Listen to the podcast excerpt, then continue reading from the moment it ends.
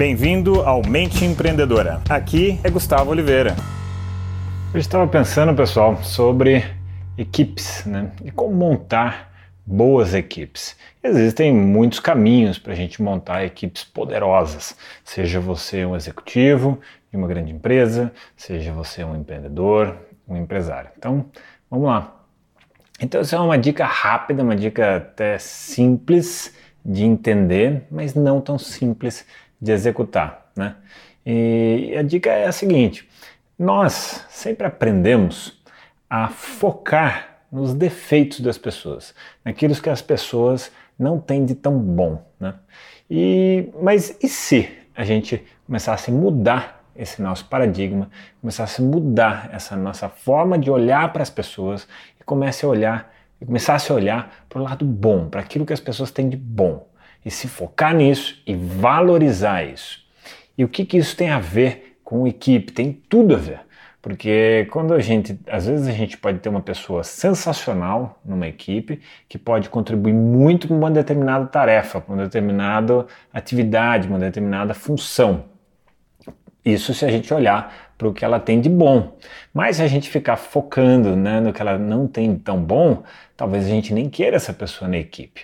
Claro que existem limites para as coisas, né? Às vezes tem um limite ali intolerável que não vai combinar de jeito nenhum com os valores de uma empresa, né? E mais, excetuando essas coisas muito fora da curva, a maior parte das pessoas elas podem sim ser acomodadas nas empresas. Então fica essa reflexão para que um líder saiba lidar com o material humano focar naquilo que as pessoas têm de melhor dentro de si, alinhar isso com ah, alguma função, alguma tarefa que, você, que a pessoa seja muito boa e, exista esse espaço na empresa. Né? Então, isso é óbvio, né? parece que sim, parece que todo mundo faz, mas na prática não é, porque eu, conforme vocês sabem, eu já acompanho faz 11 anos empresários, empreendedores, executivos, e essa é uma das pessoas, é uma das coisas que as pessoas têm mais dificuldade em fazer, porque elas acabam focando no que a pessoa tem de ruim. Né? Então, como um exemplo aqui, só para você entender o que eu estou dizendo.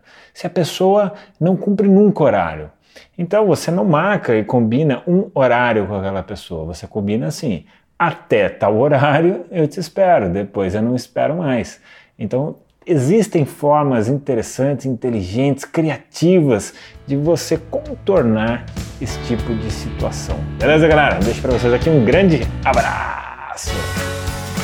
Se você gostou do podcast, faz para mim duas coisas. Primeira delas, compartilhe isso com um colega. E segundo, deixe o seu review, deixe a sua avaliação se você gostou desse canal. Basta aí entrar no app do podcast e deixar lá a sua avaliação.